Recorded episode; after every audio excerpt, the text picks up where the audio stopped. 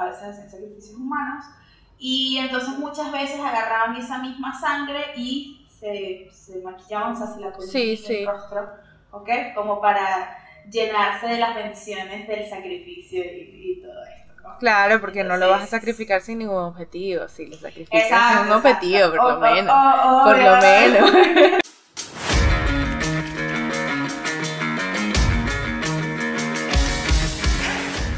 Hola, hola a todos, bienvenidos a Belleza en Perspectiva Podcast. Como siempre, estoy acompañada de Roxángel. ¿Cómo estás? Yo muy bien, como siempre. ¿Tú qué tal? ¿Cómo estás? Todo bien, todo bien. Y emocionada con este tema porque es un tema que me gusta. Sí. Sí. Sí, es un tema divertido y como siempre, siempre en los otros episodios ya lo hemos comentado, que nos gustan mucho estos temas de culturas, de historia. Son bastante interesantes, en realidad se hacen bastante interesantes incluso desde que desde el momento que estamos investigando el tema. Y eso, este tema pues realmente nos gustaba, nos llamaba la atención y, y bueno, nada, que queríamos hacerlo. Fans de la serie Vikingos, de comentarios ahí. Exacto, Roxana está emocionada por, por, por todo lo de vikingos y yo pues tengo que admitir que creo que solo vi un, creo que fue uno o dos capítulos y, y la dejé, pero está en, mi, está en mis series por ver. está en mis series por ver, la está en amo mis series. Yo, yo sé que todo el mundo la ama, pero la veré, la veré. Súper, por eso estamos emocionadas y también con estos maquillajes el día de hoy. Que bueno, como ven, eh, tratamos quisimos hacernos unos maquillajes con inspiración vikinga. Y es porque, bueno, no hemos dicho el tema de hoy, pero el tema de hoy es belleza nórdica. Y ya explicaremos un poquito más todo esto de, de- de qué es lo nórdico, pero eh, pues ya hablando de esto, eh, parte de su historia son los vikingos, entonces por eso pues es parte de nuestros maquillajes, nuestra inspiración y ya por supuesto a lo largo del episodio hablaremos más de, del tema del maquillaje de los vikingos. Y también es porque no sé si se han dado cuenta pero Roxana y yo pues a lo largo de estos episodios de culturas que ya llevamos el asiático y el africano por si no lo has visto ve, ve a verlo por si no te has dado cuenta, también hemos tratado, incluso en el, en el asiático, de hacernos algo un poco más sencillo, como ellas lo, utilizan. Exactamente, más total. Y en el africano, pues también tratamos de inspirarnos en, en sus maquillajes, sus colores, sus maquillajes y sus culturas tribales y todas estas cosas que, que nada, que si no los has visto los puedes ir a ver y nada, por eso son nuestros maquillajes así especiales el día de hoy. Y peinados, ¿qué pasa? Ay, claro, claro. Ahora, Roxana con su peinado espectacular, por favor, tienen, tienen que apreciarlo. Si nos están escuchando en Spotify, se están perdiendo estos, estos looks, vale. Eso es lo malo de escucharnos por Spotify. o bueno, por cualquier plataforma de audio, porque como saben, eh, nos puedes escuchar por todas las plataformas de audio, como Spotify, Google Podcast, Apple Podcast y todas estas plataformas. Y también que nos puedes seguir por todas las redes sociales como arroba belleza en perspectiva podcast. Y que nada, que ya vamos a, a dar inicio, ya yo creo que ya es momento, ¿verdad? De dar inicio a nuestro episodio número 12. Cada vez me emociona más cómo van creciendo esos números de episodios. Y bueno, nada, nuestro episodio número 12 que es belleza nórdica. Y ahora pues lo más importante antes de comenzar este episodio es saber pues qué, es el adjetivo nórdico, a qué nos referimos cuando hablamos de o cuando haremos referencia a los nórdicos. Y pues en realidad esto es un adjetivo que se emplea para calificar a- aquello originario del norte de Europa y que esta, eh, este término también puede emplearse pues como un sustantivo, pues para... Y pues, ¿cuáles son los países nórdicos? Pues se consideran tradicionalmente que los países nórdicos son cinco. Suecia, Noruega, Islandia, Finlandia y Dinamarca. Entonces, estos países y toda esta región del mundo que realmente está constituido por, por mucho hielo y, y- y icebergs y zonas prácticamente... Sí, porque también, también incluye los, los territorios que esos países administran. Exactamente, que son muchos que- territorios de, hielo. vamos, sí, Sí, exactamente. Entonces vemos que es una región realmente difícil de habitar. Es un poquito complicada de habitar y de, y de que algunas cosas se, se transporten, se, todo lo que es los productos y todo esto. Entonces, bueno, ya haremos referencia a todo esto, pero nada, ya por muy sencillo conocemos que es el tema nórdico. Así que nada, yo creo que es hora de, de ya comenzar a hablar de lo importante de la historia. y por supuesto, como ya les dijimos, para comenzar a hablar de la historia de, de, los nórdicos, tenemos que irnos a una época muy, muy atrás y es la época vikinga. Y esta es aproximadamente entre el año 800 y el 1050 después de Cristo. Entonces vemos que el término, pues para entender un poquito qué son los vikingos, el término deriva del nórdico vikinger, o, como se pronuncia, lo siento. y el concepto alude a los pueblos escandinavos que eh, en esta época desarrollaron múltiples travesías por el continente europeo. Realmente ellos eran como... Eh, muchas personas los tienen como saqueadores, como eh, un poquito complicada esta época.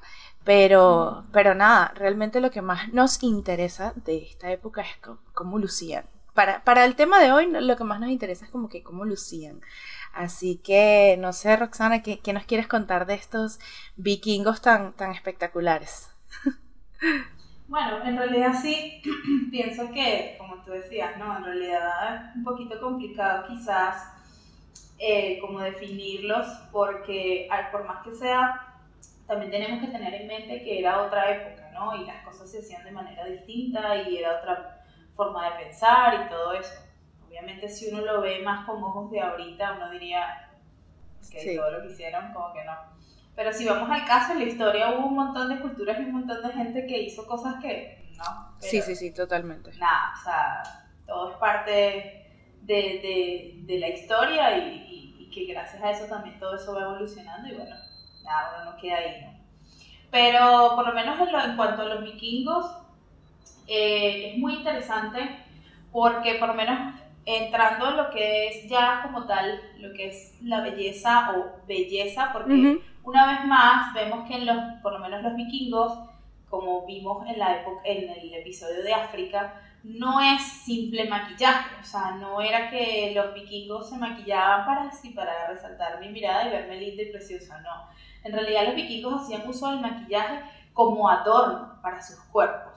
Ellos lo hacían era para adornar, más allá de para verse bonitos o no, era simplemente también como un adorno y era completo, nada más en el rostro, Por lo menos el maquillaje de ojos es muy típico, por lo menos esto, unos ojos muy oscuros, unos ojos muy fuertes y no nada más en mujeres, sino que de hecho los que más incluso llegaban a hacérselo muchas veces eran los hombres, ¿ok? Las mujeres por lo general se lo hacían más que todo cuando iban a la guerra, porque sabemos que los vikingos, en realidad los vikingos están pintados como unos guerreros y tal, pero en realidad... Incluso hasta sucios y todo, y... Sí, pero en realidad ellos en la vida real no eran ni siquiera guerreros como tal, o sea, no es que eran, sino que ellos eran eh, granjeros, herreros, eh, agricultores, o sea, porque ellos vivían en sus granjitas, ellos vivían en sus pueblitos y ellos hacían todo, ¿ok? Pero ¿qué pasa? Lamentablemente era una época muy complicada en donde todo el mundo peleaba con todo el mundo y la ideología tuya no podía estar con la ideología mía, entonces, bueno, vamos a entrarnos a golpes aquí y obviamente esas personas que les tocaba. Sí, eso iba a decir que en esa época tampoco había muchas opciones para, o sea, era o te defendías o, o te dejabas joder, o sea, no quedaba mucha opción, entonces era como que bueno, no, les quedaba de otra que, que también ellos meterse ahí en el en la cuestión. exactamente. Entonces, eh, muchas mujeres también les tocaba ir a pelear porque es eso, pues muchas de ellas también les tocaba defender su tierra, defender su familia, ¿ok? Y de hecho también sí habían algunas mujeres, como todos, pues siempre hay unos que quizás son los que más defienden que otros, al final muchas veces te tocaba defender, pero por lo menos existían lo que eran las mujeres escuderas, que eran mujeres que sí se dedicaban a aprender a pelear como tal, ¿ok? Y eran como decir las primeras que estaban allí en, el campo de guerra, ¿no? El campo de batalla. Este, entonces, muchas de ellas cuando iban a, a pelear y eso, era que se maquillaban, pero de hecho, más bien en el día a día, eran mujeres que prácticamente no estaban maquilladas, porque como les digo, o sea, estaban era... sí, lo hacían con un objetivo, no era que se maquillaban para verse bonitas por la casa, sino que lo hacían con obviamente son... Claro, eran mujeres que, que, o sea, que estaban afuera, la intemperie, el sol, ahí, tú sabes, atendiendo al niño, no sé, arando la tierra para lo que Entonces, obviamente ellas no estaban, pero entonces son maquillajes que son muy como muy representativos de lo que iba a ocurrir. Sí, porque también son maquillajes, vemos que, o sea, totalmente este estilo es una rudeza total, o sea, es justamente con ese objetivo de, de, dar incluso un poquito de, como de miedo, no sé si miedo, pero de intimidar un poco. Intimidar. Y entonces de, de, transmitir ese mensaje de, de fuerza, incluso de virilidad, de todo en ese momento que es como que, tenme miedo que a través de mi maquillaje te expreso que, que, que ¿sabes? Sí, que no tengo miedo yo. Exactamente. Y aparte que, bueno, en la cultura vikinga realmente tener miedo a morir no, existe, no existía. O sea, ellos no le tenían miedo a morir para nada. Más bien, si ellos morían peleando, ellos eran felices porque iban a ir al Valhalla, que ah. para ellos es como decir el cielo de ellos, y se iban a reunir con sus dioses y todo eso. Entonces, realmente sí era como para dar un poquito de intimidación. Entonces, como decía, tanto hombres como mujeres se maquillaban los ojos, sobre todo de negro. ¿Por qué de negro también? Porque aplicaban mucho lo que era el col. El col, eso también lo vamos a ver a profundidad en otro episodio, pero sí les puedo adelantar que fue el primer cosmético ocular, o sea, el primer cosmético de ojos de la historia que fue utilizada, creada por los egipcios ya próximamente. Ya, ya. Ese, ese episodio también se, ese episodio también va a estar bueno, también viene por ahí. Poco a poco ya, ya vendrá ese, ese episodio que sí, yo también. que ya a Roxana se le iluminan los ojitos ya solo de. Total. sí. Entonces, eso, pues ellos aplicaban este producto para lo, lo, que estamos diciendo, resaltar los ojos más que todo para eso, darle como fuerza al, al al maquillaje, ¿ok? Aparte de eso, ellos también fabricaron sus maquillajes a base de barro, hierbas, minerales, grasa y sangre animal, ¿ok? Porque por lo menos los vikingos también tenían como una pequeña obsesión por la sangre. Entonces, muchas veces ellos eh, hacían sacrificios a la hora de, la guerra. Era muy típico que ellos cuando se iban a enfrentar a alguien, eh, en la noche anterior hacían un sacrificio, ¿ok? Incluso a veces sacrificios humanos, ¿ok? Y sí, a veces hacían sacrificios humanos. Y entonces muchas veces agarraban esa misma sangre y se, se maquillaban, o sea, se la ponían en el rostro, ¿ok? Como para llenarse de las bendiciones del sacrificio y, todo esto. Claro, porque no lo vas a sacrificar sin ningún objetivo, si lo sacrificas sin un objetivo, por lo menos. por lo menos. Y otra cosa que también usaban mucho, que también va también, fíjate un poquito con lo de África, que también usaban mucho lo que era barro y arcilla para también protegerse del sol, sobre todo cuando iban a pelear. Entonces es muy, muy chévere todo esto.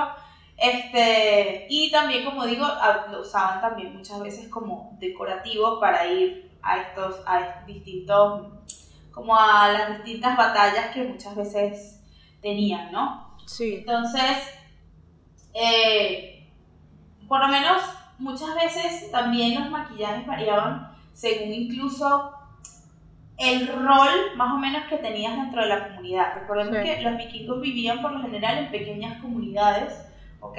Y ahí siempre estaba que sí, por decirte, el rey, o el conde, o la esposa, la esposa, o la que era la esclava, no sé qué, entonces, o las que eran los entes como decir, religiosos, porque eran como una especie, para quizás para los, católicos, como una especie de sacerdotes, okay, pero eran basados más en su, su cultura, ¿okay? pero ellos también tenían incluso como una cierta vestimenta, un cierto maquillaje, entonces muchas veces, o sea, obviamente, por ejemplo, no ibas a ver quizás a la esclava que no tenía ni una gota de maquillaje, en cambio quizás la, la mujer, la reina, sí, tenía, claro. sí estaba más arreglada, o sea, entonces eso también te, da, te marcaba un poquito como el estatus y el rol que tenías en la, en la comunidad, ¿no?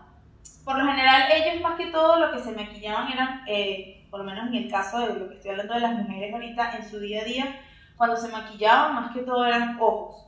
Lo que es la piel y los labios casi que iba al desnudo. Realmente ellas no, no eran de maquillarse mucho, nada más de resaltar los ojos. Claro, por lo mismo, no era como que se hacían un, un, un, hay un full face y, y los labios perfectos, no, era nada más literal los ojos para intimidar, para resaltar la mirada, esa mirada de fiereza y de... Y realmente Realmente todas estas cosas de los vikingos eh, se saben a raíz de muchos estudios porque realmente eh, hay muy pocas cosas que se saben realmente de los vikingos. Realmente también muchas cosas de los vikingos, no digamos que son inventadas para nada, pero son reconstrucciones de varias historias, de varias cosas. Porque realmente la época de los vikingos fue como hace tanto. Como de pedacitos. Exactamente.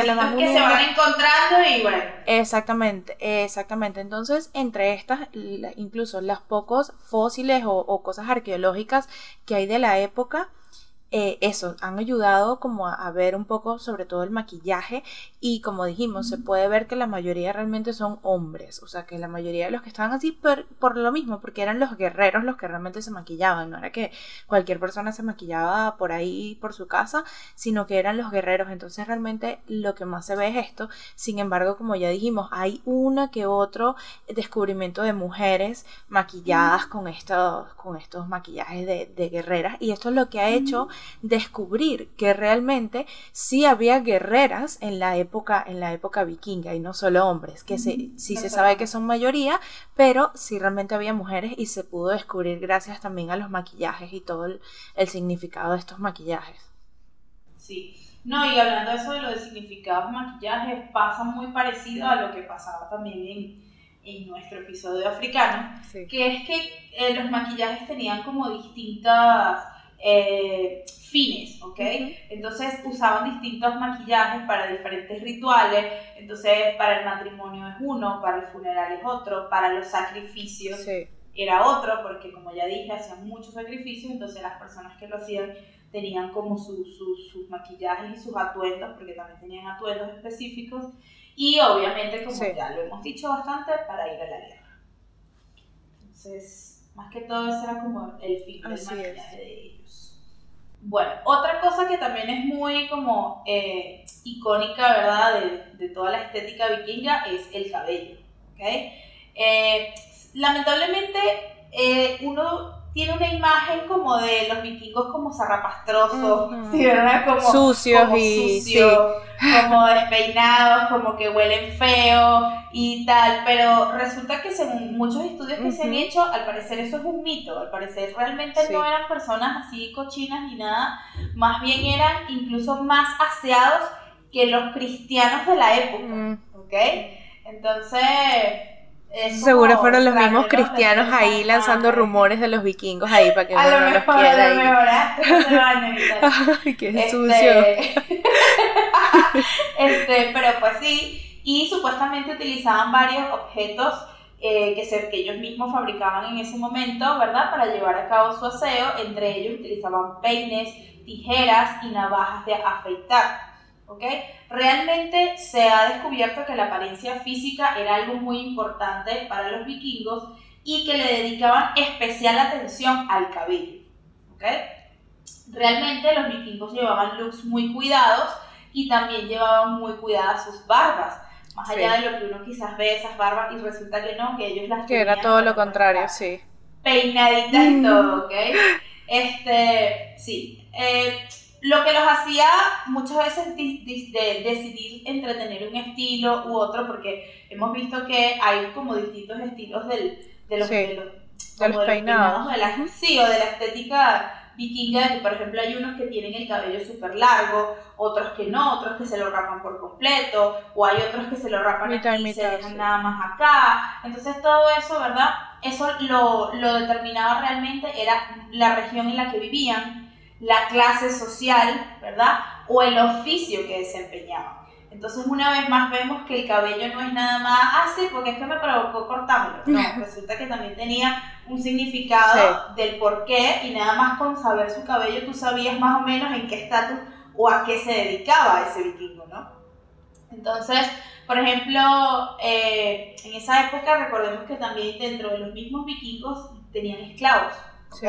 Habían, a pesar de que este, quizás uno ve a los vikingos como, como volvemos a lo mismo, ¿no? Todo esto ahí todo zarpastoso y todo sucio, resulta que no, ellos habían vikingos que tenían un estatus súper alto y dentro de ellos mismos también habían esclavos, ¿ok? Entonces, por lo general, los esclavos, sobre todo los esclavos hombres, llevaban lo que era eh, el cabello muy, muy corto o rapado, ¿ok?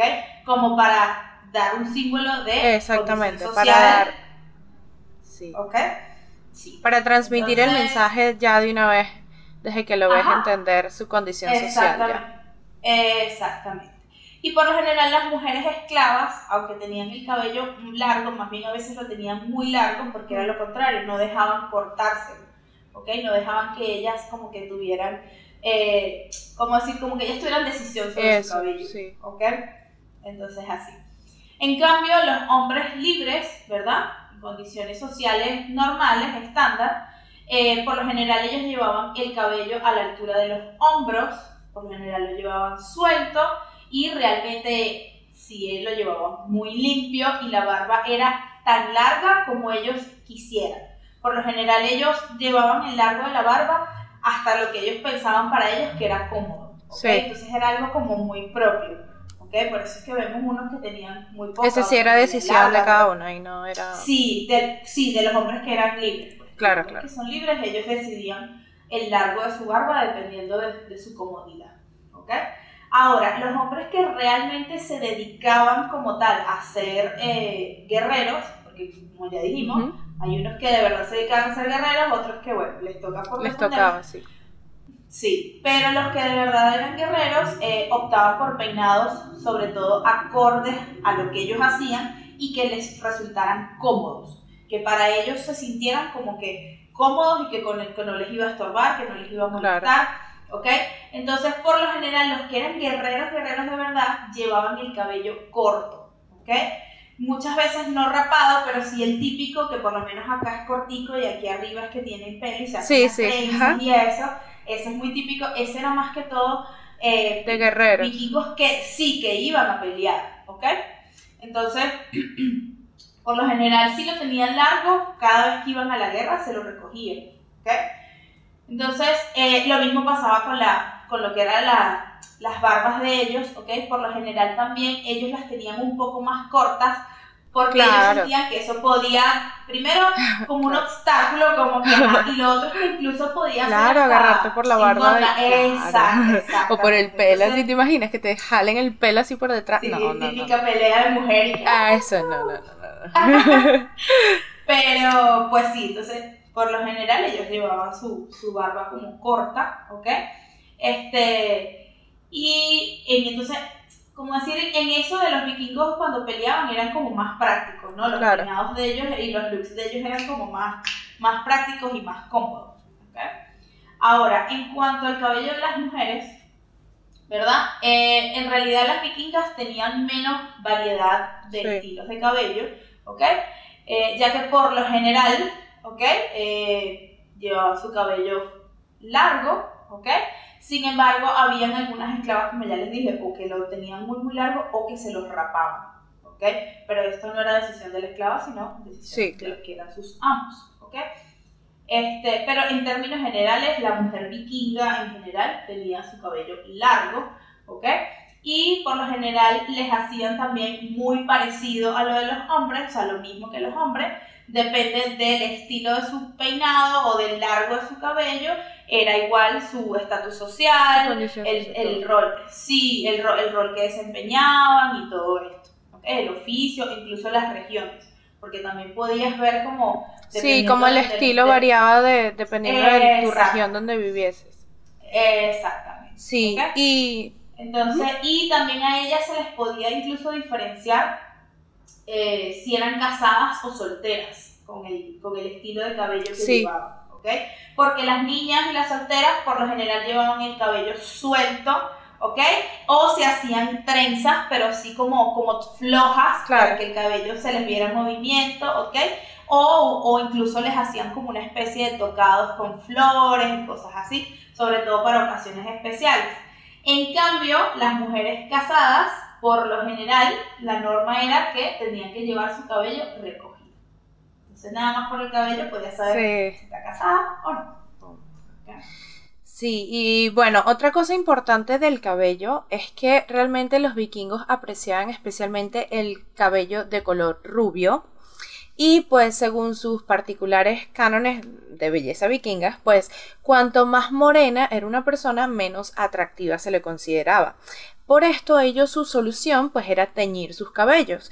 Y en ese momento también blanqueaban sus barbas y eh, esto lo hacían con una pasta de amarillo azafrán, que es una especie como de jabón muy fuerte a base de grasa de cabra y ceniza de haya.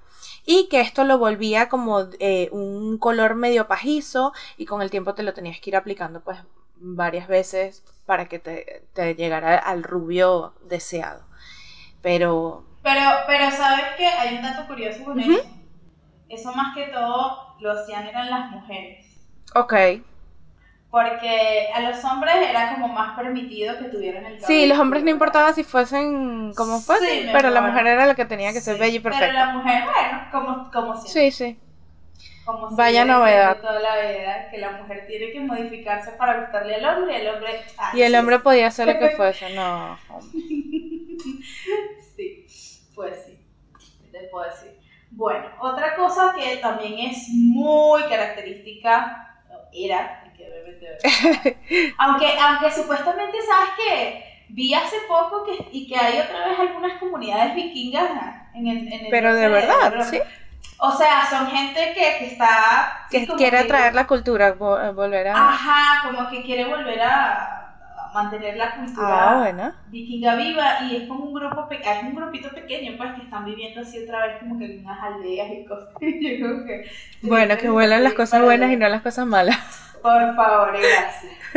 Bueno, una de las cosas que también es muy era muy característica de los vikingos es obviamente los tatuajes. ¿okay? Sí. Otra cosa que vemos que los tatuajes, los tatuajes siempre han estado en la historia. Sí, yo no sé por qué Mamá, la gente. ¿Por qué no dejan que sus hijos se tatúen? ¿Me entiendes? O sea, ¿por qué las personas tienen ese, ese, ese rollo contra los tatuajes y los tatuajes vemos que han estado desde, desde o sea, desde antes, exactamente, son parte de la historia y en todas las, no en todas, pero en muchas tribus y de paso a lo largo de todo el mundo. Ya vimos las africanas, ahorita estamos hablando de las nórdicas, vamos a ver otras que los tatuajes siempre forman parte de la mayoría de las tribus. En América, exactamente. O sea, entonces no, no entiendo cuál es el rollo de los tatuajes.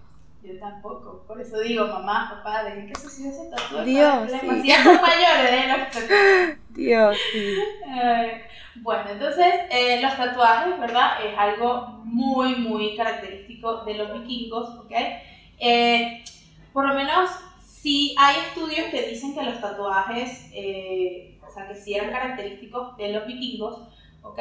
Porque encontraron a la momia del hombre Otzi, ¿ok? Que es el nombre por el que se conoce a un hombre que vivió alrededor del año 3300 a.C. y fue descubierta de manera fortuita en el año 1991 por dos alpinistas alemanes en la frontera de Austria e Italia. Entonces, gracias, como estamos diciendo, como lo dije al principio, gracias a todos estos estudios también se han descubierto muchas cosas de esta, de esta cultura y de estas personas. Entonces, con esta momia se descubrió que estas personas se tatuaban, ¿ok? Y que por lo general los tatuajes de ellos obviamente no eran como los tatuajes que tenemos ahorita con una máquina así superar. No, ellos lo hacían literal a punta como si estuvieran tallando madera, ¿ok? Así, así se tatuaban ellos la piel. Y eh, muchas veces también lo hacían como con símbolos o religiosos o símbolos que para ellos representaban algo importante en su vida, cosas que ellos querían. Sí, incluso símbolos de amor y familia, también de sus dioses. Exacto, exacto, o sea, símbolos que para ellos representaban algo importante en su vida. El martillo de Thor. Pero también, eso, pero también era, eh, y muchas veces, mientras pasaba de que mientras más grande eras, sobre todo en los hombres, porque vemos que los hombres eran los que más se tatuaban, que también pasaba que mientras como que ibas creciendo y también ibas teniendo más batallas, te ibas tatuando más. Mm. ¿Ok? O sea, era también como una, una creencia de eso, pues como para, para demostrar que tú también... Tu valía, claro, tu valía. Ajá, exacto, así como el honor y todo esto, ¿no? Entonces, bueno, el cuerpo de este hombre que se encontró de hace más de 5.000 años tiene tatuajes en la muñeca izquierda, en la zona lumbar de la espalda, en la pierna derecha y en la pierna izquierda. ¿Ok? También han habido más ejemplos, por ejemplo, los historiadores romanos como Tácito y Dion Casio, que fueron historiadores que también trataron y descubrieron estas tribus germánicas y que eh, nos hablaban de hombres que tenían el cuerpo pintado o decir, tatuado. También tenemos más relatos, por ejemplo, del árabe Fatlan, quien en el siglo X se encontró con los rus o los varegos, por lo menos los que ven, los que han visto la serie Vikingos sabrán entender de lo que estoy hablando, sí, porque por lo menos los rus y todo eso están en la, creo que es la última, la última.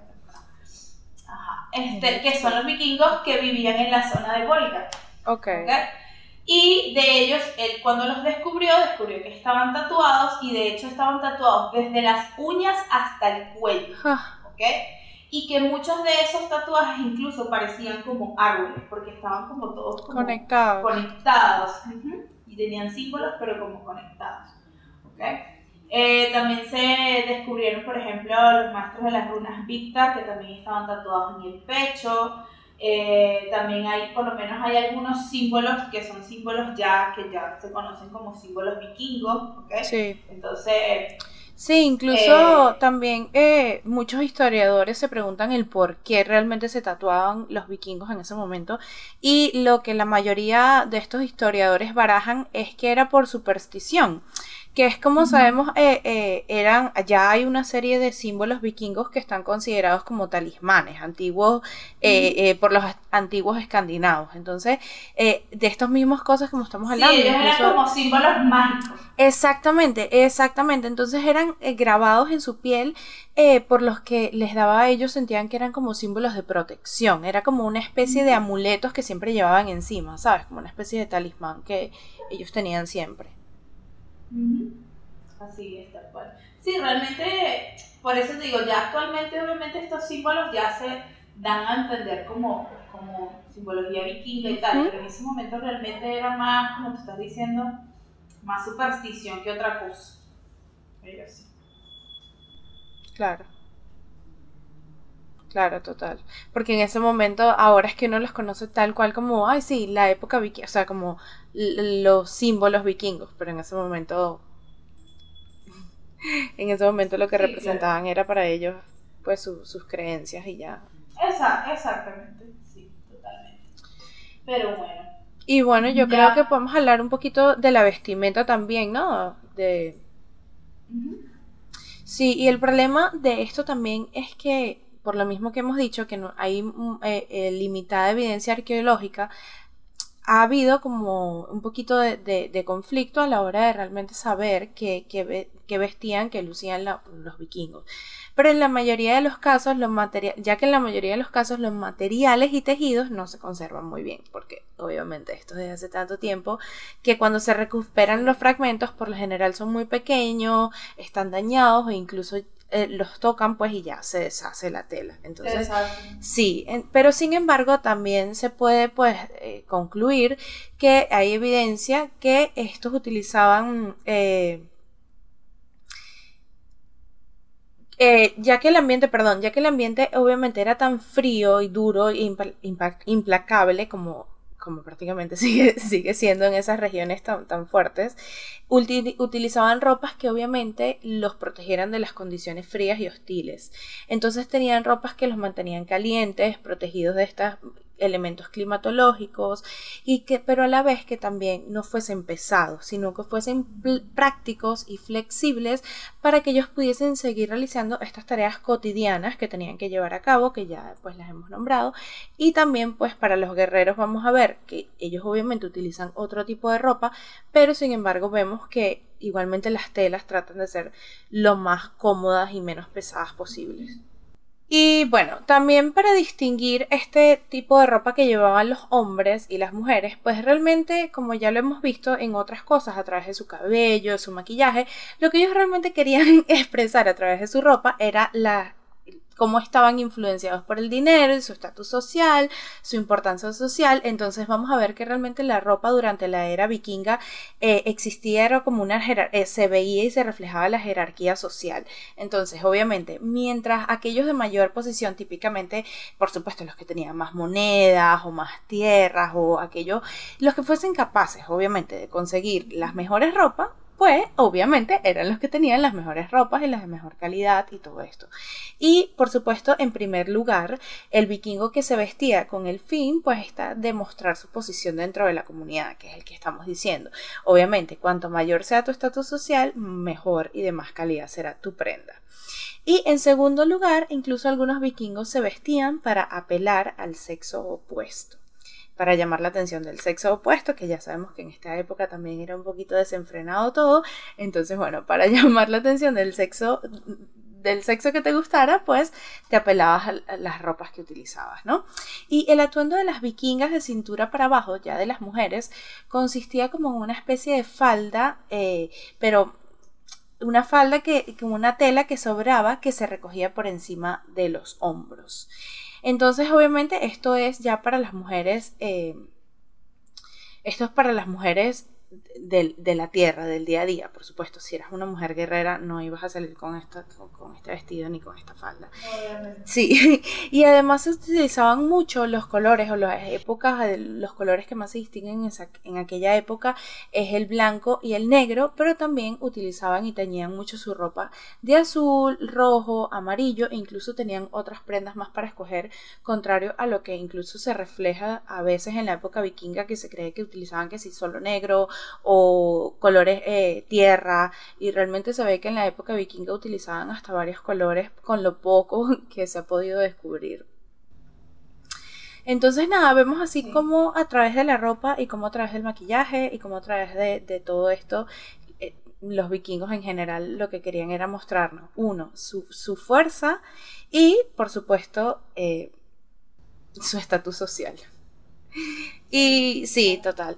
Y ya para finalizar este tema de la ropa, de las vestimentas, eh, los guerreros, típica, la típica ropa de los guerreros, ellos llevaban eh, a batalla ropas robustas, como dije, porque preferían, obviamente, se preferían capas o túnicas que fuesen mucho más gruesas, tal vez hechas, lo que se cree es que pueden ser hechas de piel de oveja o algún otro animal para esos largos viajes, porque sabemos que, bueno, ellos se desplazaban en, largos recorridos y, por supuesto, las telas que se utilizaban en ese momento lo mismo, tenían que protegerle del frío y de todo. Y durante la batalla utilizaban un cinturón de cuero fuerte alrededor de la cintura donde sostendría sus armas. Y, por supuesto, esto ya era para tenerlas al alcance de la mano y todo esto. Entonces, nada, vemos como ellos incluso tenían hachas o espadas o cualquier instrumento que esa persona se sintiera más cómodo, sí, porque también era como que, nada, con el instrumento, con el arma que tú te sintiese más cómodo, pues esa es la, la tuya. Y pues lo mismo, usarían también armaduras gruesas de cuero para protegerse de no solo de los golpes y espadas de las hachas y todo esto, sino también, una vez más, del frío y de las condiciones climatológicas de la época. Así que nada, yo creo que, la época vikinga es súper interesante, pero lamentablemente, bueno, la época vikinga ya pasó y creo que nos podemos ir un poquito más hacia la historia, no, sé si más actual, pero... Así, así como, como hablamos de los vikingos, pues también tenemos que hablar sobre la fe y la moralidad del cristianismo de la época, ¿no? Porque Recordemos que la era vikinga eh, estaba como, por decir, a la par, por así decirlo, de también lo que era el cristianismo, ¿ok? De hecho, por eso era una de las tantas guerras y, peleas que, que, tenían, ¿ok? Pero, eh, ¿qué pasa? Eh, lo que fue el cristianismo más bien impuso lo que era el recato y la moralidad como norma principal, ¿ok? Entonces, contrario a lo que acostumbraban los vikingos, ¿verdad? La mujer medieval llevaba la piel muy blanca, una cabellera rubia y larga, súper bien cuidada, ¿ok? Por lo general su rostro era ovalado, los ojos pequeños y la nariz pequeña y aguda y también tenían labios pequeños y rosados, En cuanto al cuerpo, por lo general eran de torsos delgados y de complexión ósea también bastante delgada, que este, por lo menos, por lo general tenían las caderas estrechas, los senos pequeños y firmes y las manos también deberían ser blancas y delgadas. La blancura de la piel se consideraba obviamente un símbolo de la belleza a destacar porque no, entonces significa que no estás afuera en el sol, parecido a lo que, sí, a lo que ya vio en la, belleza asiática, que no estabas afuera en el sol trabajando ni siendo esclava, sino que tú estabas adentro de tu hermoso castillo sin volver. Entonces, por eso se, se, se, alababa tanto lo que eran las pieles blancas, ¿ok? Eh, y también también se decía que la, la, piel blanca blanca era un indicador de la pureza y el símbolo de la procedencia del norte de Europa. O sea, era como decir, yo soy más pura, o sea, mi porque vengo de Europa. Es pura, no y porque soy muy blanca. Si soy medio morena, a lo mejor no soy tan pura, a lo mejor estoy mezclada con alguien de por ahí. Oh Entonces ya no soy tan pura. En cambio, si soy muy blanca, daba a entender que yo, mi raza era sangre limpia, era sangre limpia. Exacto, sangre limpia. Ajá. Este, bueno, por lo general, lo que eran los maquillajes de las mujeres eran súper sutiles, ¿ok? Nada de usar el col negro alrededor de los ojos, eso, eso, nada de eso, ¿ok? Si, si bien, por ejemplo, las vikingas se maquillaban los ojos, lo demás era, era prácticamente natural, más bien en el cristianismo más natural todavía, o sea, prácticamente no se maquillaban, porque también empezaron a hacerles un lavado de cerebro de que maquillarse eh, más bien era pecado porque era vanidoso y si por lo menos si las mujeres se maquillaban, entonces más bien atraían a los hombres y a la lujuria y todo esto, entonces qué bolas, no te puedes maquillar porque no puedes atraer a los hombres, entonces ah. tenían esa creencia de que no se podían eh, maquillar como tal. Mm. En cuanto al cabello, tampoco se hacían grandes peinados, sino muchas veces lo tenían, por lo menos las mujeres que ya como vimos también eran casadas, lo tenían recogido, o las mujeres solteras o más jóvenes los tenían sueltos, o por lo general lo podían también tener en trenzas, ¿ok? Pero nada de un peinado súper elaborado. Lo que sí usaban más que todo, algunas, dependiendo del tu estatus social y del rango que tú tenías, ¿ok? En tu comunidad, en el, país en donde estabas, obviamente lo que sí destacaba eran lo que eran las vestimentas y las joyas, ¿no? Si por lo menos tú eras una esclava, bueno, por lo general ibas a tener unos trapitos ahí róticos y feos y ya. En cambio, si eras quizás la reina de, no sé, de uno de estos países, entonces obviamente las vestimentas eran vestidos largos, por lo general se usaban mucho como túnicas largas que podían ser ceñidas un poquito en lo que era la parte acá del torso, pero ya después más anchas abajo, ¿ok? Y este, los colores también eran muy parecidos a los que tú dijiste ahorita, eso también, esos colores también se mantienen, lo que era el blanco, el negro, se usaba el azul como azul oscuro, azul rey, lo que no le dice azul rey realmente, este, y también el vino tinto o el verde esmeralda. Eran como los colores en cuanto a, a vestimenta que se usaban mucho. Y también se usaba muchísimo, o sea, si tenías un buen estatus social, lo que eran prendas de oro, ¿ok? O sea, lo que eran collares, eh, anillos.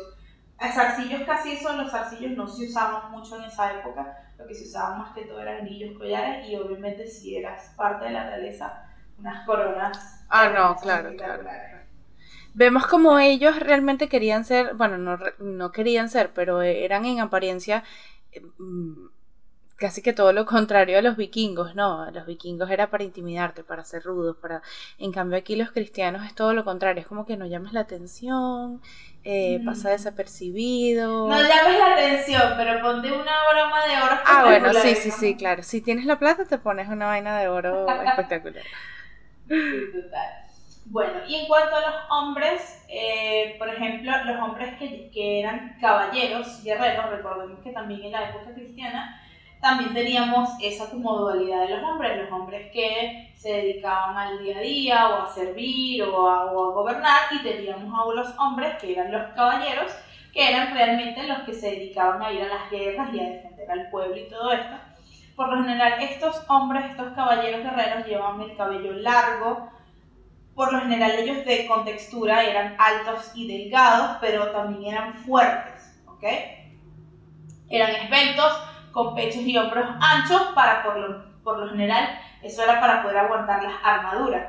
Recordemos que las armaduras de ellos sí eran hechas de, de hierro, ¿ok? De metales, entonces las armaduras de ellos sí eran algo súper pesado que por lo general necesitaba unos hombres bastante robustos para poder aguantar ese peso, ¿no? Porque realmente lo de la, la, armadura de ellos no era nada ligero para ir a la guerra, todo lo mm. contrario, eso pesaba muchísimo.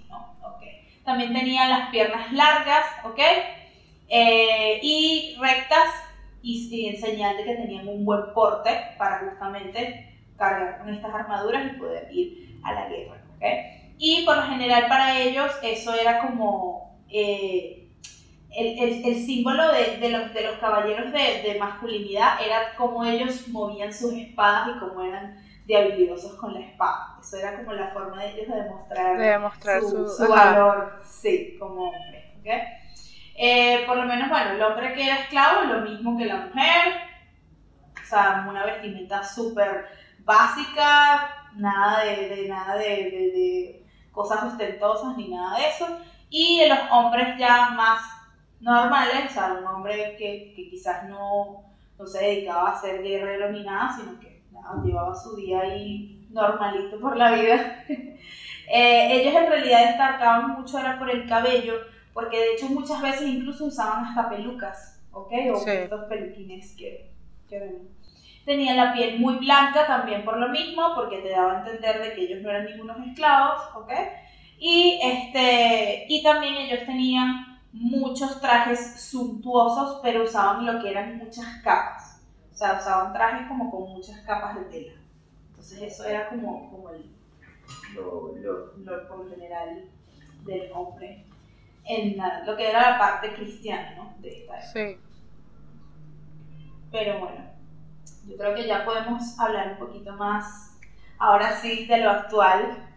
Sí, sí, que hay que hablar un, un poquito de la actual porque la verdad es que es bien interesante ver cómo se han modificado muchas cosas y cómo, se transformó. Sí, cómo se transformó totalmente y cómo realmente vamos a ver que eh, por lo menos en la actualidad ahorita, eh, no, esta influencia, por ejemplo, de los maquillajes eh, vikingos no, no se utilizan, no se ve estos ahumados y estas cosas tan fuertes. Incluso se podría decir en tal caso que prevaleció un poco más el estilo cristiano.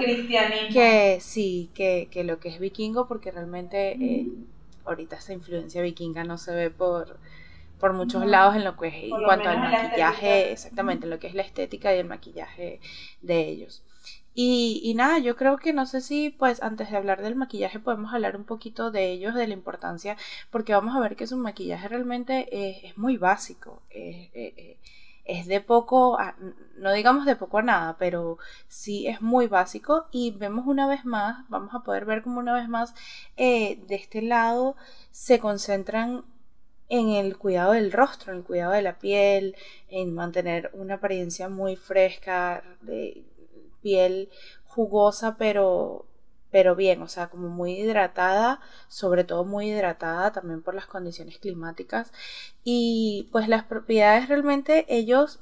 Eh, para ellos obtener una piel pues realmente impoluta, eh, las propiedades de las bayas o el minimalismo son parte de los secretos de la cosmética nórdica. Y su conocimiento realmente viene de lejos, ya que como estamos viendo se trata de zonas con unas temperaturas muy extremas e incluso pocas horas de, sol en el invierno. Entonces obviamente bajo estos factores la piel se resiente muchísimo. es una piel que suele estar muy seca y por esto los habitantes de estas áreas se valieron de lo que tenían a mano para protegerse. También ya dijimos que obviamente eh, eh, hay muchas de estas zonas que son difíciles de habitar, por lo mismo son difíciles de importar y exportar eh, productos y por esto mismo es que estos habitantes de esta zona se han tenido que valer de las propias cosas y de las propias sí, fuentes naturales que les da su propio territorio y por ejemplo las, las plantas autóctonas, los aceites naturales e incluso los lagos les dieron la respuesta, pues. Ya que con estos extractos naturales e incluso baños que, hacen en, en estos lagos que, que, tienen muchas propiedades en esa zona, miman y contrastan todo lo que es su cutis y esto lo vienen haciendo desde hace siglos. Obviamente desde hace siglos eh, ellos dicen que se basan en tradiciones y en costumbres, ya que utilizan mucho lo que es hierbas y plantas e incluso como vemos el, el propia, la propia agua para, para nutrir su rostro. Sí, ellos también utilizan el hongo changa, que tiene propiedad antiedad y antiinflamatoria. Y también tienen la agustina de la gayuba, que, también, que también es una planta que tiene acción sobre las manchas. Y también usan las algas o los manantiales de agua ártica, como tú estabas diciendo, ¿ok? Y lo mezclan con toda esta peculiaridad cosmética, ¿no? Es una cosmética como muy, muy peculiar, sí. Y como tú estabas diciendo, para ellos lo que es más allá del maquillaje es la importancia de la piel, la piel sana, ¿ok? El estándar de belleza actual nórdico es rubios platinados, con ojos azules y pómulos prominentes. Ese es el estándar de una belleza nórdica. Y piel radiante y, hidratada. Pero ellos, sí. y ellos también más allá, como estamos diciendo, del maquillaje, les importa eso, o sea, la salud de la piel, cómo se ve, y en realidad también más que todo ellos les gusta es la, ser sofisticados más que todo en lo que es la, la parte de la vestimenta, ok, colores no muy vivos, colores no muy llamativos, y por ende el maquillaje también es así, el maquillaje suele ser muy, muy básico, tonos muy nude, tonos muy neutros, Sin embargo, por ejemplo, para la, la piel, lo que son los antioxidantes, la iluminación y la hidratación, son como los, las tres claves que ellos tienen. ¿okay? Como tú misma decías, obviamente con esas temperaturas necesitas hidratar esa piel demasiado. Muchísimo, mañana, tarde y noche. Claro, demasiado. Entonces, eh, ellos utilizan también, eh, como estabas diciendo, todos estos como como productos o, como decirlo, ingredientes, ingredientes ¿no? que son como muy propios de su, de su, de su tierra pero también, entonces, obviamente, ya con todo lo que es la tecnología de ahorita, hay algunas empresas que han agarrado todos estos ingredientes y los han vuelto productos ya como tal específicos. Pero, como tú estabas diciendo, no es tan fácil conseguirlo, por lo menos en este lado del charco, ¿ok? Para nada. Bueno, entonces, ellas estos productos que utilizan, ¿verdad? Para este cuidado de la piel, realmente ellas prefieren utilizar son productos de ellos, de su país, marcas propias, no son amantes de, de, utilizar productos de, por lo menos de este lado del mundo, ni aquí es tan fácil, bueno, para nada es fácil conseguir productos de ellos, pero ellas también dicen que, claro, también es por el hecho de que ellas tienen una condición de piel y una condición de clima y de todo esto tan específica que quizás un producto hecho en otra parte no no les va a dar los mismos Sí, no creo que les, que por ejemplo un, un, producto del trópico, ¿sabes? Un producto así tropical o una cosa así, obviamente puede ser más complicado que algo en lo que su piel ya obviamente está adaptada y es como que eso demasiado específico el... Y por lo menos lo que son los desmaquillantes así bien oleosos y las leches desmaquillantes son sus favoritos. En realidad, estas son unas chicas, ¿verdad? O, o personas, porque bueno, también hay hombres, que realmente prefieren las texturas oleosas. Entonces, porque sí, me imagino que sabes, para darles esa sensación claro, de confort porque en la también muchos aceites y muchas cosas que realmente ellos sientan la hidratación así instantánea. Porque, wow, eso debe ser tan extremo que realmente tus labios. Si, si, si uno aquí en este invierno, chito, ¿qué hace aquí? Yo me la paso con todo esto pelado y los labios. Imagínate ellas que obviamente viven en esos climas tan extremos y tan. Sí. Pero vamos a ver también que incluso... Y bueno, y por lo menos. Ah, no, ya va. Que te iba a decir que por lo menos lo que son las BB Cream y las CC Cream son como la opción para ellas cuando se van a maquillar. Sí. Porque como ya sabemos, son bases con una textura mucho más ligera porque recordemos que las BB Cream y las CC Cream son como hidratantes con color, ¿ok? Entonces algo mucho más, aparte que les da un aspecto natural, que es lo que a ellas les gusta, también les da más hidratación, ¿ok? Porque obviamente es muy importante lo que estamos diciendo de la hidratación Y algo que nunca, nunca, nunca, que me parece excelente y les voy a dar una estrellita por eso, que nunca dejan de utilizar es el protector solar y sobre todo les gusta mucho el protector solar con tinte de color, porque también lo utilizan como base. Sí, prácticamente es lo único que se pondrían sí, no se ponen realmente bases como tal, pero sí siempre protección solar, porque bueno, obviamente a pesar de que hace mucho frío en el día, muchas veces el sol está intenso y ellas tienen esas pieles tan blancas que con un rayito de sol, mi amor, eso queda demasiado fuerte. Y lo que sí les gusta un poquito es ponerse un toque de rubor rosado ¿ok? Como para darle un poco de color al rostro con un poquito de iluminador encima para darle luz al rostro. Pero básicamente eso es lo que utilizan Sí, básicamente ese es el maquillaje. y también, lo que pasa es que también vamos a ver. Por, eso, fue, por eso es que ese no fue el que nos hicimos. Exactamente, por eso era muy, ese era sinceramente muy aburrido para hacernos ese hoy. no íbamos a desaprovechar la época vikinga y no hacernos esto. Y es que realmente vamos a ver que ellos son muy minimalistas en general con todo. O sea, incluso podemos ver incluso en, en el diseño, podemos ver que el diseño nórdico es bastante minimalista en comparación a, otros diseños. Y por aquí, por lo que es incluso en el packaging, es decir, en el, en el empaque de los productos de maquillaje de muchas de estas empresas nórdicas, vemos que incluso en el empaque y todo, eh, ellos son muy minimalistas y no solo en los empaques sino incluso en la cantidad de ingredientes. Ellos consideran que es mejor utilizar los que realmente vas a necesitar sin ponerte un montón de ingredientes ni nada de eso. Y no solo esto no solo el packaging y los ingredientes, sino la cantidad de productos que te aplicas en el rostro, incluso en la hora de realizarte el skincare, de, de realizarte pues tu rutina de cuidado facial, ellos son de los que consideran que menos productos es mejor. No son, por ejemplo, eh, incluso que se ha creado como ese medio debate entre qué es mejor, si la cosmética o el skincare coreano, que ya lo hemos visto y que realmente ya hablamos de que tienen, incluso había uno que era 10 pasos, para el skincare coreano, pues, y ellos más bien son muy de uno o dos pasos, o sea, hidratar la piel, ponerte otra cosita, te lo exactamente, exactamente, hidratar, hidratar, hidratar y ya, pero de resto ellos no te van a decir como que sí, ponte esto, no, ellos literalmente dicen que es mejor utilizar lo justo y necesario en vez de ponerte muchos componentes, porque además ellos también cuentan, ahí creo que era un dermatólogo que estuve leyendo, que también él estaba como comparando justamente esto de la cosmética coreana con, la cosmética nórdica o la manera en que se realizan estos cuidados faciales, y él dice que realmente, y, tiene razón, o sea, no te estás poniendo solo el, por ejemplo, el, yo me pongo el retinol y no solo te estás poniendo el retinol ahí, o, o, no solo te estás poniendo eh, la vitamina C, sino que te estás poniendo el componente con muchos otros ingredientes que ya trae eh, eh, eso. Entonces no solo te estás poniendo la vitamina C, te estás poniendo lo 10 eh, ingredientes que se trae. Y cuando el otro producto no solo te, pones ese, sino que te pones los otros 10 ingredientes y realmente le estás aplicando demasiadas cosas al rostro. Entonces que ellos dicen que realmente no es necesario.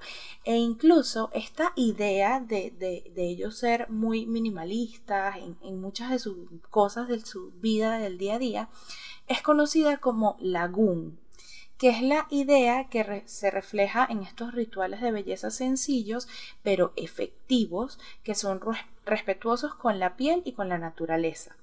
Y es por esto que vemos que eso también, como dijimos, las pieles nórdicas son muy suaves, o ellos buscan, ellos buscan que sean unas pieles muy suaves, finas, firmes y con un aspecto sano.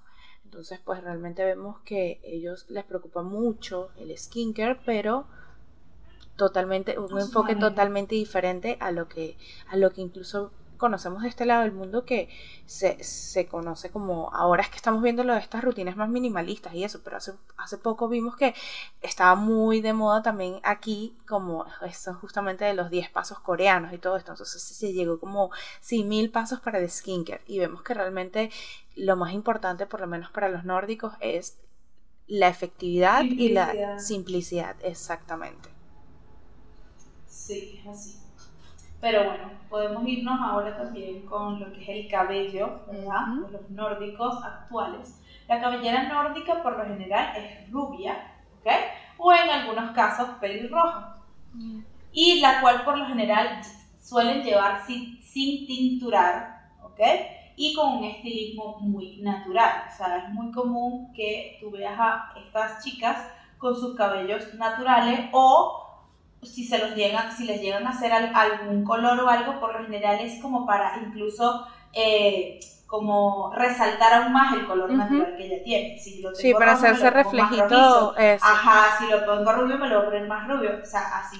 y que se vea muy natural. Dejarse en nada, exactamente. Y también el estilismo, o sea, los peinados y eso también son muy naturales. O sea, nada de estas cosas y nada de peinados elaborados. De hecho, por lo general ellas tienen los cabellos como muy sueltos, muy naturales. De hecho, como ese tipo de ondas como de... Eh, de beach wave, ¿sabes? Así como de playa, así como algún look, como que si se como un look de, modelo de, de, de, cabello así, de modelo de este relajado. Me levanté y así me quedó el pelo fabuloso, ¿ok? Eso es lo que ellas, este, buscan y también así como ellas confían en los productos cosméticos de sus países, ¿ok? De su, de su entorno, en, el, en el cabello pasa exactamente lo mismo. A ellas les gustan son los cosméticos desarrollados en sus países para mantener sus cabellos hidratados, evitando roturas y logrando que el color natural sea aún más intenso. Entonces, lo mismo que estamos viendo con lo del el skincare, ellas dicen que no creen que un producto realizado en otra parte del mundo les vaya a dar a ellas, a su cabello, lo que ellas necesitan porque tienen otras condiciones también por lo que es el clima y su color, su color de cabello es muy distinto a quizás lo que se va a conseguir en América. No llega a ser igual, ¿ok? Entonces, sus champús por lo general están formulados para activar la renovación celular, ¿ok? Y están diseñados para mantener los tonos rubios perfectos, ¿ok? Y también incluso están diseñados para... Eh, reducir el encrespamiento. ¿Ok? ¿Por qué? Porque recordemos que ellas son, sí, el, por lo general el cabello de ellas no es rizado. No, llega a ser como ondas, liso con ondas y ya. O incluso muchos son bien lisos, exactamente. Entonces, eso es algo que a ellas no les gusta, o sea, no, allá no está de moda tener el cabello rizado para nada, entonces justamente hay champús que te ayudan supuestamente a que tu cabello no se vaya como a encrespar de más, ¿ok? Mm. Y otra cosa que les encanta a ellas es que sean eh, productos elaborados con ingredientes naturales. Sí. Sí, ellos todo lo que es natural y que sea de su país o de su región, ella, ellas felices. Y otra cosa que estuvo muy de moda hace poco, y bueno, yo, yo creo que realmente siempre es como tendencia un, color de cabello así, pero hace poco estuvo muy de moda, hace unos años, y era como el, la melena Calesi, la melena muy rubia, y realmente este tono de color es, y realmente este tono de color se conoce como rubio nórdico, que es justamente este tono rubio platino, casi blanco, que ha sido un color tendencia y que, y que yo creo que siempre va a ser un color tendencia y que si lo sabes hacer bien, se te puede ver espectacular, pero eso es lo malo. todo el mundo Exactamente. eso iba a decir, eso es lo malo de este color que es tan espectacular y que por eso también es como le llaman al rubio nórdico, porque ellos comienzan y es tan fácil para ellas llegar a un color así porque ellas parten de la base de un cabello que no tienes que mega decolorar, hacerle 50.000 decoloraciones para que te llegue a ese tono. No, porque ellas obviamente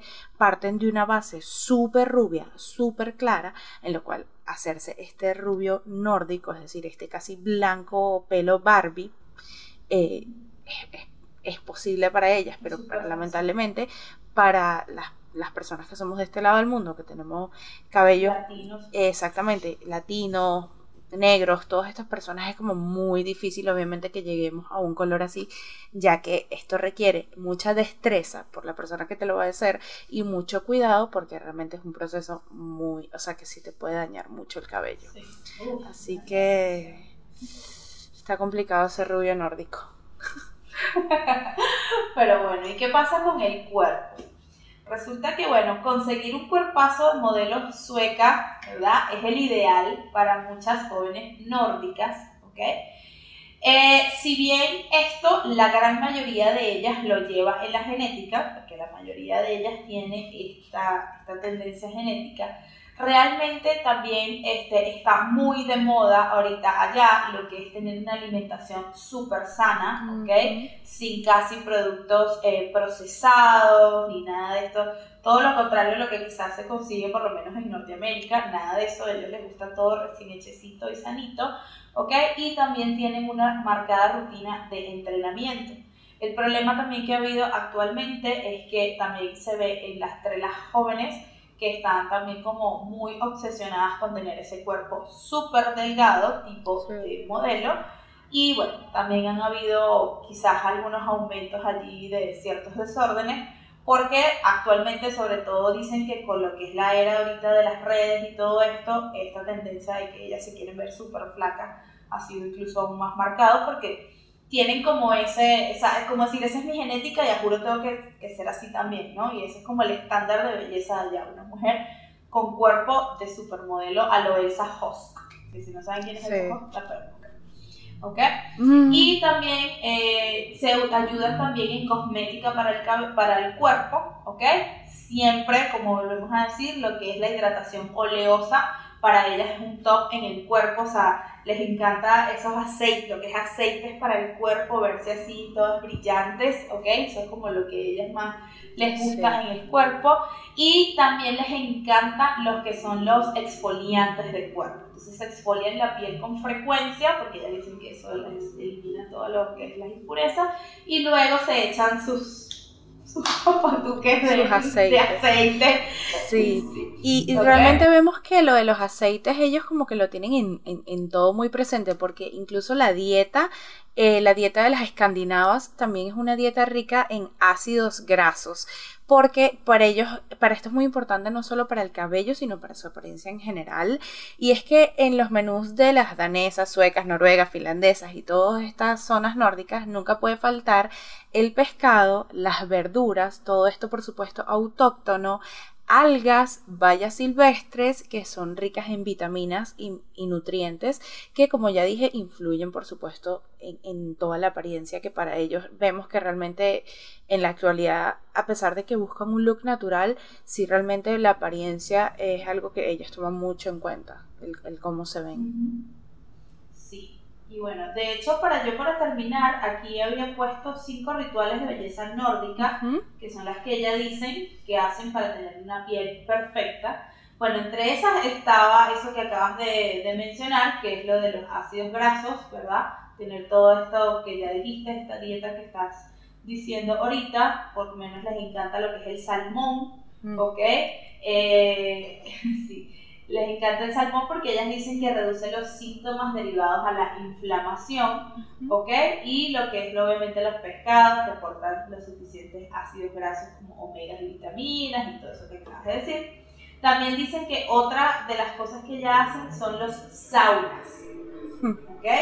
¿Por qué? Porque adoran los saunas e incluso muchísimas de ellas tienen saunas en sus propias casas, ¿ok? O sea, eso es algo como que, ¿Por qué? Porque dicen que para ellas es uno de los, de los, de los principales eh, métodos para tener un cutis estupendo, porque ellas dicen que gracias a las altas temperaturas y a la humedad de ese espacio se les limpia la piel de toxinas e impurezas y que eso es un requisito básico para conseguir una piel bonita y luminosa. Otro... Bueno, es que son muy populares, eso, los saunas realmente nacieron ahí y de ahí los espacios los robaron y ahora es que es tan popular, pero realmente los saunas... sí. Otra, eh, otro ritual que ellas tienen son las mascarillas faciales a base de cúrcuma. Es uno de los superalimentos de moda, pero también forma parte de la tradición nórdica, ¿ok? Además de sus beneficios para la salud, ¿ok? Porque también comen, se comen la cúrcuma, ¿verdad?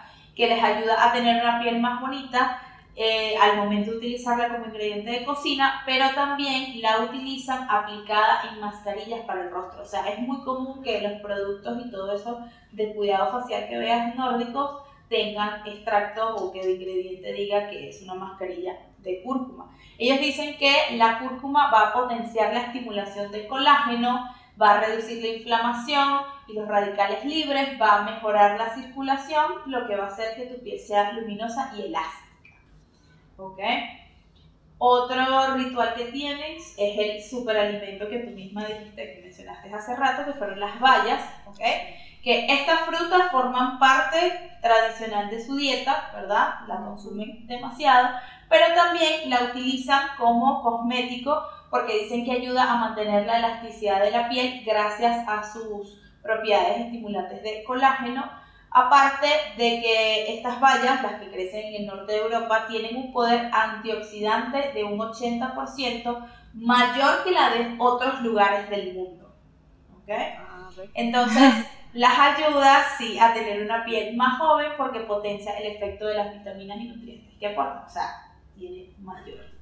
Y el último como ritual que tienen, no nos va a extrañar, son los aceites. ¿Ok? Los aceites, Vaya eh, pero sí, qué sorpresa. Pero por lo menos ahorita está muy de moda un aceite en especial que es el de semillas de colza. ¿Ok? Lo usan tanto para cocinar como para fines cosméticos. Según los estudios, consumir este aceite es tan beneficioso como el aceite de oliva, pero además posee una propiedad nutritiva porque lo hace con, eh, tiene un efecto antiacné. ¿ok? También te ayuda a lo que es aclarar las manchas y a eh, disminuir lo que son las líneas de expresión y las arrugas. Entonces, si quieren tener una piel como las nórdicas, pueden hacer estos cinco rituales de belleza. Lo del sauna va a estar complicado tener que ir a... ¿Cuál vas a hacer tú, Roxana?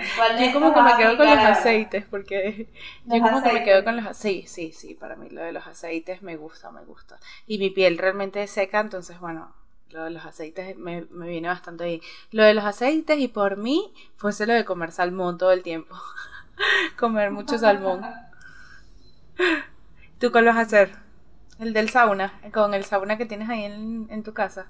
Yo creo que, el del aceite también me va bien y, y quizás debería pedir el sauna más seguido. sí. Sí, solo he ido una sola vez y no sé. No. Es que sí, yo creo que sí, yo tampoco soy muy fan de los saunas, la verdad. No es que he ido mucho, pero eso es como un vaporón ahí que no. Sí, al principio me dio como un poquito de ansiedad incluso y, después me tuve que como que calmar y bueno, después sí me relajé. Y disfrutar, ajá, tienes como que estar muy consciente de disfrutar ese momento porque Pero al principio sí, al principio me estresó más bien, pero ya bueno. ya te irás acostumbrando tener una piel nórdica. Claro que sí. y bueno, nada, yo creo que así hemos llegado al final de nuestro episodio. Este es un episodio pues largo, pero, pero todos estos episodios de culturas y cosas siempre, siempre se nos dan largo porque hay mucho de qué hablar y también muchas como comparaciones y, cosas que hacer, y muchas cositas interesantes por descubrir. Así que nada pero nada, esperamos que les haya gustado muchísimo, una vez más, como todos nuestros episodios de cultura, que hayan aprendido también. Recordarles que por favor compartan nuestros episodios. Si hay uno en especial que les gustó muchísimo, pues les agradecemos demasiado que por favor lo compartan porque eso nos va a ayudar demasiado a a eh, a crecer esta comunidad que nos gustaría que cada vez fuéramos más y más. Y también recordarles que se suscriban, porque es verdad, nunca les recordamos eso, nosotros recordamos el episodio pasado, pero hoy también eh, recuerden suscribirse, tanto aquí como en las plataformas que nos sigan, por favor, las redes sociales y todo eso, ahí les dan el botoncito de seguirnos y de suscribirse. sí, por favor, no olviden seguirnos en todas nuestras redes sociales como arroba belleza en perspectiva podcast y también pues escucharnos, si no es por YouTube, nos pueden escuchar en todas las plataformas de audio. Así que nada, terminamos por hoy y nos vemos en la próxima. Chao. Adiós.